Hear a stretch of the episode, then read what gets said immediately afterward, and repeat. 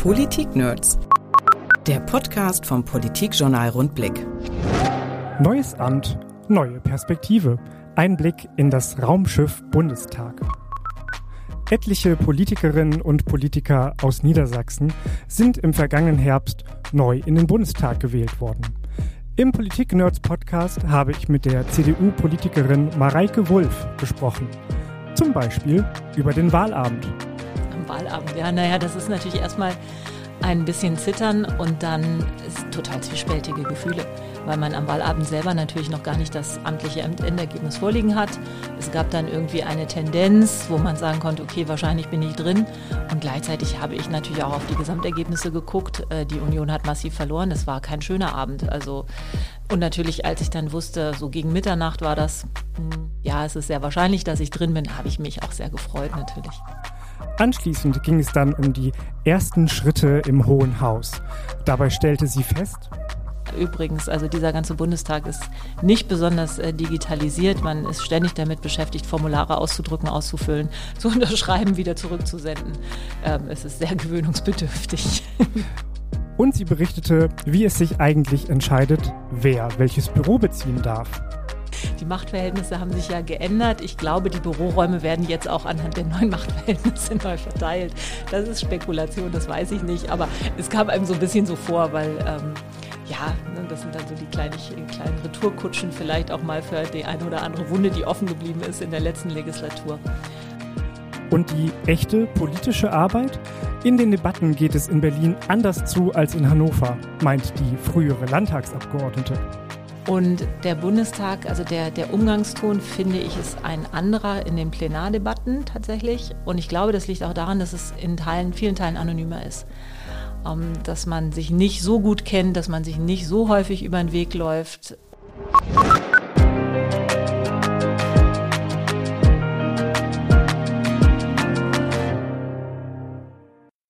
Hier sind die Politik-Nerds. Mein Name ist Niklas Kleinwichter und bei mir im Podcaststudio des Politikjournals Rundblick ist heute Mareike Wulff, neu gewähltes Mitglied des Deutschen Bundestags von der CDU.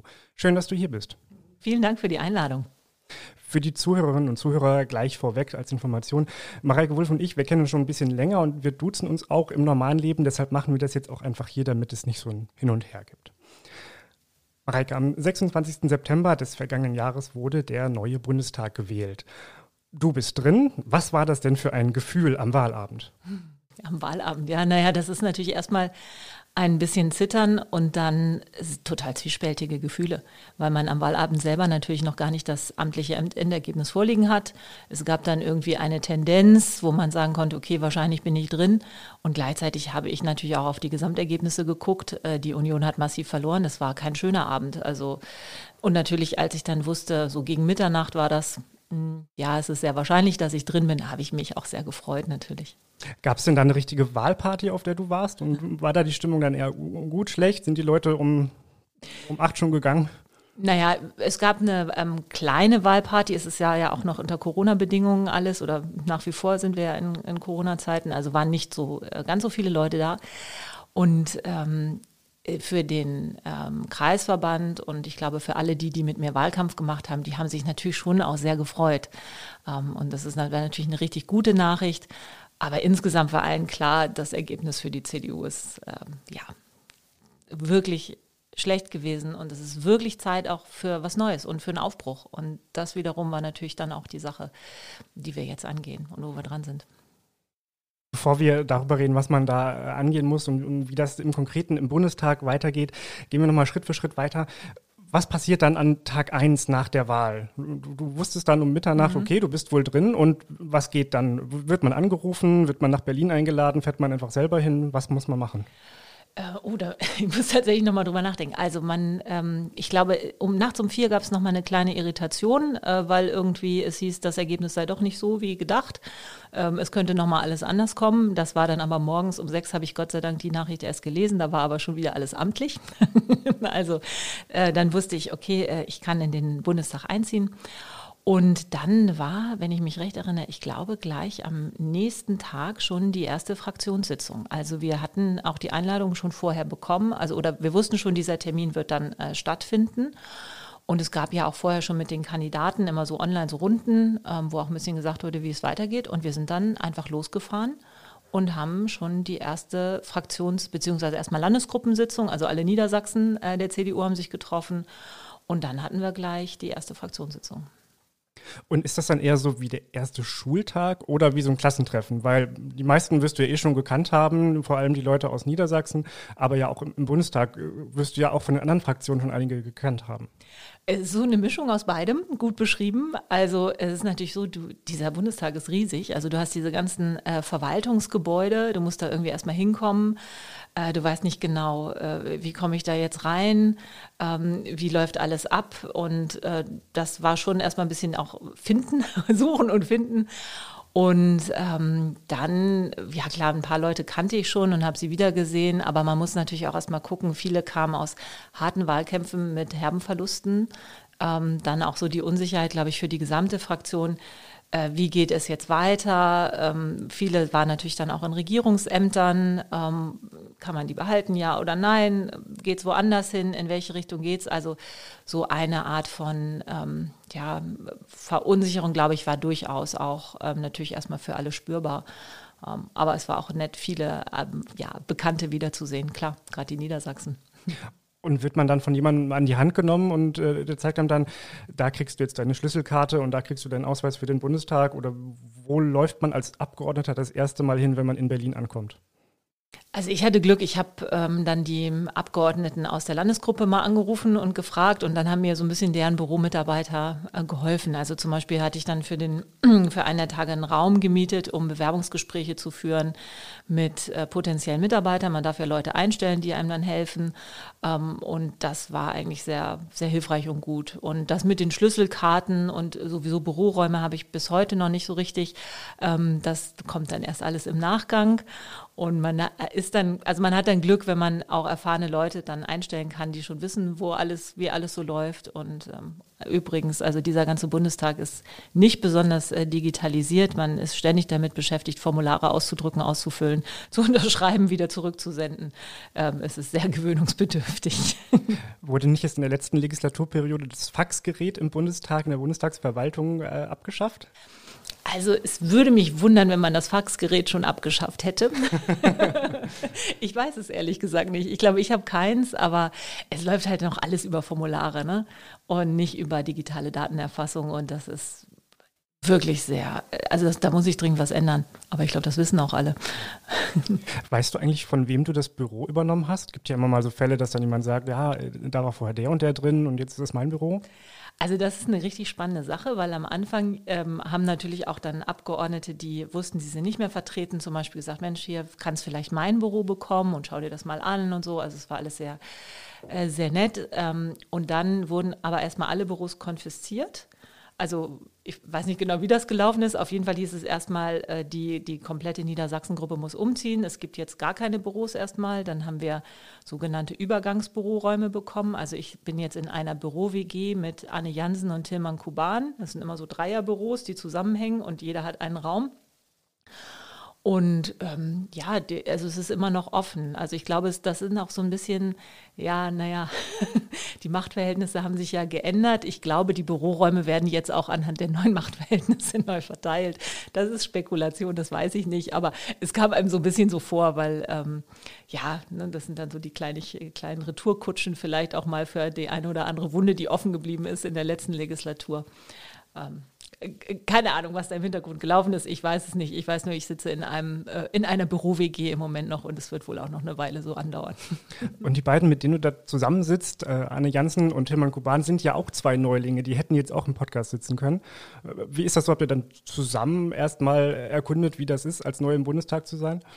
Genau, wir haben uns ja dann auch in der Fraktion äh, gesehen und ähm, genau, mit Anne Jansen war ich recht viel unterwegs, ähm, aber man muss auch sagen, am Anfang ist man ähm, jetzt gar nicht so viel, also der Bundestag ist riesig, man trifft sich nicht unbedingt äh, ständig, ja, man läuft sich nicht ständig über, äh, über den Weg, aber natürlich haben wir uns ausgetauscht, ne? auch über so, keine Ahnung, zum Beispiel weiß nicht, wo kriegt man was, äh, was kann man, wo kann man Kaffee trinken gehen, nett, ähm, mit wem muss man äh, vielleicht auch mal sprechen. Ähm, wir konnten zum Beispiel am Anfang, ähm, war die Frage, braucht man, äh, Ausstattung für Mitarbeiter, Bildschirme zum Beispiel. Also in den Büros war einfach nichts drin, ja. So, und äh, das musste man erstmal rausfinden. wo kriegt man das jetzt alles ja. her?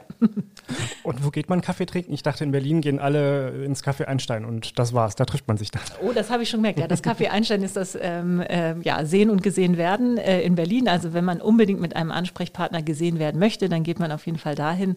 Ähm, ansonsten hat der Bundestag auch so ein paar, ähm, ja, so kleine Kaffeebars, die dann von dem Hauscaterer, was Käfer ist das, glaube ich, betrieben werden.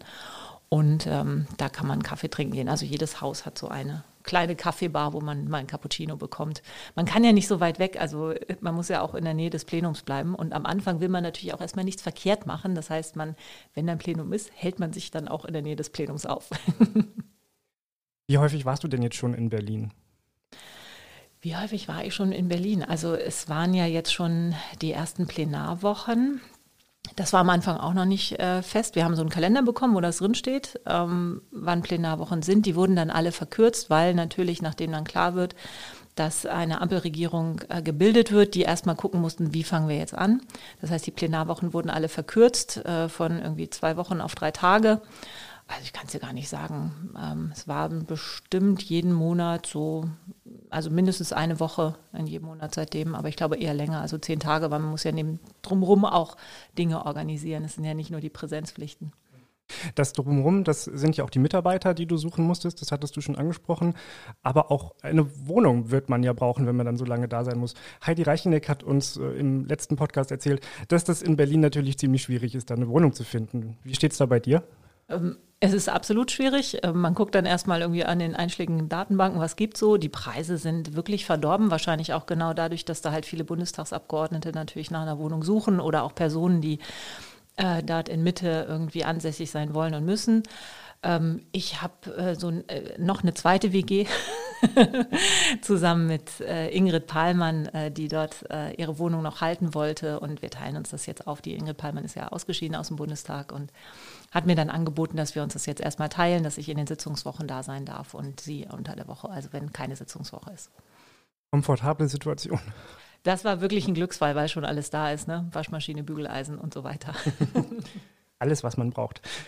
Nun bist du ja schon, ähm, also du bist zwar neu im Deutschen Bundestag, du bist aber schon etwas länger Berufspolitikerin. Du bist 2017 in den Landtag eingezogen. Was sind denn da so auf den ersten Blick die wesentlichen Unterschiede oder aber auch die Gemeinsamkeiten zwischen Landtag und Bundestag? Also erstmal ist die parlamentarische Erfahrung, glaube ich, äh, sehr, sehr gut und ich kann davon sehr viel profitieren, jetzt auch für den Bundestag. Der Unterschied ist natürlich die Größendimension. Ja? Also die, ähm, die CDU-Bundestagsfraktion ist, glaube ich, ungefähr so groß wie der gesamte Landtag. Äh, das heißt, man, man sitzt erstmal in einer riesigen Fraktion und muss sich erstmal orientieren, wer gehört jetzt eigentlich zu uns und wer nicht. so. Ähm, bis man die eigene Fraktion kennengelernt hat, dauert es einfach sehr, sehr viel länger. Und dann ist es, glaube ich, auch so, dass dadurch, also im Landtag, man kennt sich und man kann ja auch zu jedem mal hingehen und irgendwie, keine Ahnung, ein paar Worte wechseln und das ist, ich würde es als familiärer beschreiben. Und der Bundestag, also der, der Umgangston, finde ich, ist ein anderer in den Plenardebatten tatsächlich. Und ich glaube, das liegt auch daran, dass es in Teilen, vielen Teilen anonymer ist. Ähm, dass man sich nicht so gut kennt, dass man sich nicht so häufig über den Weg läuft. Und ähm, sicherlich gibt es auch da, da werden sich ja auch über die Ausschüsse, das sind dann ja kleinere Gruppen, Freundschaften oder auch, ich sag mal, ein angenehmerer Austausch vielleicht ergeben. Aber erstmal würde ich sagen, wesentlich anonymer, ähm, was ja, vielleicht Vor- und Nachteile hat. Ne? also. Als du 2017 in den Landtag eingezogen bist, wurdest du von der Fraktion ja ziemlich schnell zur, äh, also in den Fraktionsvorstand gewählt. Ähm, das ist nun, weil viel größer im Bundestag natürlich ein bisschen anders, da sind es jetzt äh, 152 Abgeordnete. Die Union hat sehr geblutet, vorher waren es 48 mehr, aber trotzdem ist es hier immer noch eine sehr, sehr große Zahl. Wo ist denn da jetzt dein Platz in der Bundestagsfraktion? Wo sitzt du und was machst du da? Also ein Unterschied ist, dass der Bundestag erstmal keine festen Sitzplätze hat, bis auf die Reihen ganz vorne, da sind ähm, Namensschilder dran. Im Landtag ist es ja so, wir haben alle einen festen Sitzplatz ähm, und das wird auch, glaube ich, immer hart verhandelt, wer wo sitzen darf und so. Und ähm, im Bundestag sucht man sich sozusagen einen Platz innerhalb der, ja, dieses Abschnitts, der für die jeweilige Fraktion dann reserviert ist. Da kann man sich je nach Laune weiter nach vorne oder weiter nach hinten setzen und auch je nachdem, wie äh, beliebt die Debatte ist und wer ähm, schon da ist und wer wie früh kommt sozusagen. Und genau, ich bin jetzt erstmal ähm, Abgeordnete, ganz normal nicht in weiterer Funktion. Ich habe ähm, eine, zwei Ausschüsse bekommen, die auch meine Wunschausschüsse waren, oder zumindest der eine Arbeit und Soziales und dann äh, der Familienausschuss und stellvertretend bin ich in Bildung. Und da bekommt man Berichterstatterthemen. Und ich habe mir halt vorgenommen, wirklich auch das äh, inhaltlich fortzusetzen, was ich in Hannover schon gemacht habe, also den ähm, Bereich äh, Weiterbildung, Zukunft der Arbeit, ähm, den im Bereich Arbeit und Soziales dann im entsprechend fortzuführen. Und auch ganz nett, es gibt im Bundestag äh, tatsächlich auch so parlamentarische Gruppen für alles Mögliche, denen man sich anschließen kann. Und es gibt unter anderem eine Gruppe für historische Automobile ähm, oder Automobilkultur und äh, der habe ich mich jetzt auch angeschlossen, weil ich ja einen äh, VW-Bully habe, einen alten T2. Der VW-Bully ist eine gute Überleitung zur nächsten Frage. Der Wahlkampf. Das ist ja nochmal ähm, ein Schritt vor der Bundestagswahl. Bei dir gibt es nun ja die, die Situation, dass wir, dass wir mal vergleichen können zwischen der Landtagswahl, also dem Landtagswahlkampf und dem Bundestagswahlkampf. Und da gab es bei dir ja noch eine besondere Situation. 2017 bist du in Hannover Mitte angetreten. Das ist ähm, für niedersächsische Verhältnisse sowas wie eine Großstadt. Und äh, deine, dein Bundestagswahlkreis war aber äh, Hameln, Pyrmont, Holzminden, also fast so das ländlichste, was man sich in Niedersachsen vorstellen kann. Ein Riesenunterschied. Wie hat sich das auf deinen Wahlkampf ausgeübt? Mhm. Also das war ziemlich spannend und auch natürlich eine Herausforderung, die ich gerne angenommen habe, weil ich quasi von dem kleinsten Wahlkreis in Niedersachsen in den flächenmäßig größten Wahlkreis gewechselt bin.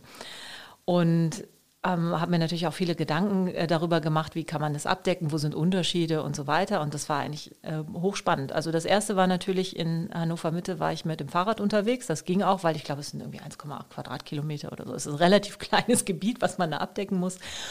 Äh, da kommt man mit dem Fahrrad äh, wesentlich besser ähm, durch, die, äh, durch die Gegend gefahren und auch wirklich zu seinen Terminen. Und ähm, ja, genau, für die Fläche ist es natürlich was anderes. Auf der anderen Seite finde ich auch, es ist wesentlich, mh, hm, es ist nicht so anonym.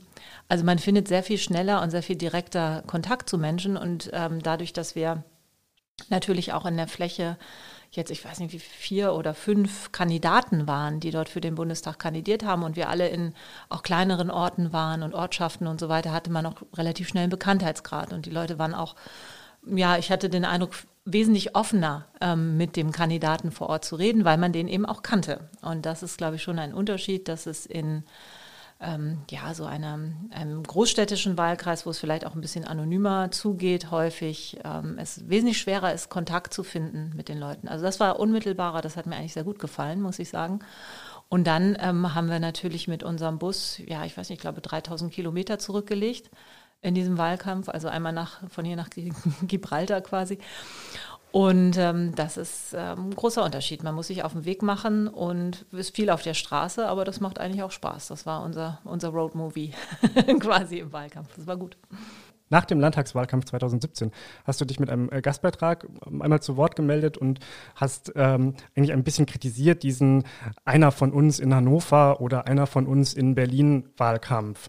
Ähm, wie war das jetzt für dich, da du ja nun wirklich nicht eine von dort warst? Du bist da ja äh, eigentlich erst frisch hingekommen von Hannover nach äh, Hameln, Pyrmont, Holzminden. Wie wurdest du da aufgenommen und wie kam gerade dieser Umstand äh, eigentlich in dem Wahlkreis an? Mhm. Genau, das war natürlich auch was, was man in Teilen versucht hat, sozusagen gegen mich auszulegen ähm, und zu sagen, naja, ne, sie kennt sich hier nicht aus, äh, sie weiß ja gar nicht, wie das Leben hier so ist oder ähnliches. Und deswegen ähm, war es für mich wichtig, ich bin ja ähm, noch vor der Wahl dann dorthin gezogen, ähm, habe mich auch ähm, also eingelassen auf die Themen und habe ähm, gesagt, ich möchte aus diesem vermeintlichen Nachteil einen Vorteil machen. Ich habe mich sehr intensiv ähm, damit beschäftigt. Ich hab, war gezwungen, sehr viel zuzuhören.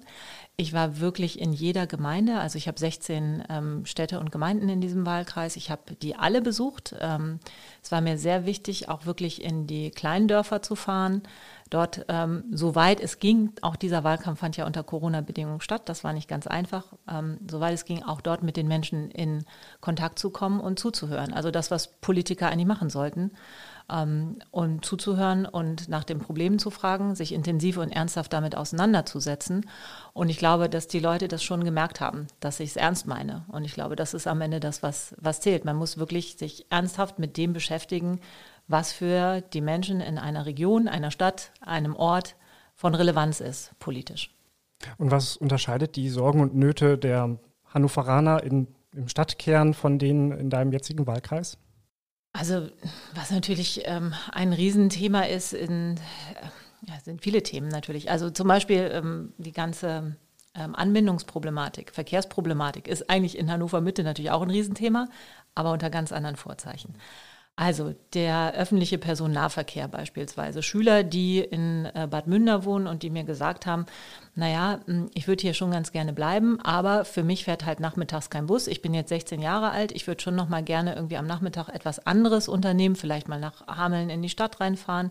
Ich komme hier aber aus meinem Ort gar nicht weg, äh, weil es wirklich keine vernünftige Busanbindung mehr gibt. Das heißt, ich muss meine Eltern fragen, ähm, oder ich äh, sitze halt zu Hause. So. Und das sind natürlich schon auch durchaus Unterschiede. Das gilt auch für alte Leute. Beispielsweise die äh, medizinische Versorgung im ländlichen Raum war ein Riesenthema ähm, weil natürlich der demografische Wandel auch da einsetzt. Und die Frage ist schon, kann ein alter Mensch in seinem Haus bleiben, in seiner gewohnten Umgebung bleiben, oder muss er mehrere Kilometer weit weg in ein, ähm, eine Einrichtung, ein Pflegeheim oder ähnliches, wo er sich vielleicht gar nicht auskennt. Und dieser örtliche Faktor ist im Alter ja ein Riesenproblem häufig für viele Menschen. Und deshalb ähm, also zum Beispiel sehr interessant war dann mit diesen ambulanten Pflegediensten in Kontakt zu sein, die ähm, wirklich zu den Menschen vor Ort hinfahren oder die auch in kleinen Ortschaften, so alten WGs äh, gegründet haben, dass halt ältere Menschen zusammenwohnen können, dann dort versorgt werden können und auch eine gute medizinische Versorgung haben. Oder auch noch ein Thema Impfen, ne? also halt alles, was mit, mit Fläche zu tun hat. Wie impft man ähm, in einer Fläche, wenn es kein Impfzentrum mehr gibt? Und dann sagt man, ja, da müssen mobile Impfteams her. Das ist natürlich eine einfache Antwort erstmal, aber man braucht natürlich auch die Leute, die impfen können und die so mobil sind. Und es ist natürlich wesentlich effizienter, Leute durch ein zentrales Impfzentrum in hohen, ähm, ja, in, viele auf einmal in einem Impfzentrum zu impfen, als mit kleinen Impfteams dezentral unterwegs zu sein. Also das sind schon unterschiedliche Fragestellungen ähm, die man jetzt vielleicht in Hannover Mitte nicht so hat, weil die Infrastruktur einfach so gut ausgebaut ist, dass man sich damit nicht beschäftigen muss. Noch ein Thema, also eins, was wirklich auch noch häufig vorkam, war ähm, das Thema Vereine ähm, und ähm, Aktivitäten vor Ort. Also wenn du in einem kleineren Ort wohnst und es gibt eben vor Ort keinen Verein, der irgendwas anbietet, sei es irgendwie Sport für Kinder oder ähm, Musik oder irgendetwas an Aktivität, dann gibt es einfach nichts. Und deshalb ist dieses ehrenamtliche Engagement auch dort nochmal in einer ganz anderen Dimension wichtig, ist natürlich auch in einem Ballungsraum wichtig, aber zur Not hat man hier halt eine gute Infrastruktur und ähm, keine Ahnung, es gibt, wenn man Sport machen will, kann man auch in ein Fitnessstudio gehen. Ja? Du bist jetzt seit dem vergangenen Jahr auch Landesvorsitzende der Frauenunion in Niedersachsen. Dann lass uns jetzt nochmal das äh, Thema wechseln und über die Frauen in der Bundestagsfraktion reden. Wie ist denn die Stellung der Frauen da so? Wie, wie ist die Quote? Und braucht es eine verlässliche Quote für die Bundestagsfraktion bzw. für die Kandidatinnen? Also die Frauen in der Bundestagsfraktion sind sehr gut organisiert. Es gibt ähm, in der Fraktion die sogenannten soziologischen Gruppen, also verschiedene Interessengruppen, die sich organisieren. Und die Gruppe der Frauen ist sicherlich eine der, der wichtigsten Gruppen innerhalb der Fraktion. Und die hat auch gleich als erstes getagt und eine neue Vorsitzende gewählt. Das war damals noch die Yvonne Makwas, die ja jetzt äh, Bundestagsvizepräsidentin geworden ist.